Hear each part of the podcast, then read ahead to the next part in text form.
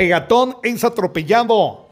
Una persona en aparente estado de ebriedad fue atropellada por un vehículo desconocido a la altura del kilómetro 134.5, jurisdicción del cantón Chuabac del municipio de Chichicastenango. Bomberos municipales departamentales de la estación número 5 del cantón Camanchac se movilizaron hasta el sector para brindarle atención prehospitalaria y luego trasladarlo a la emergencia del Hospital Nacional de Sololá.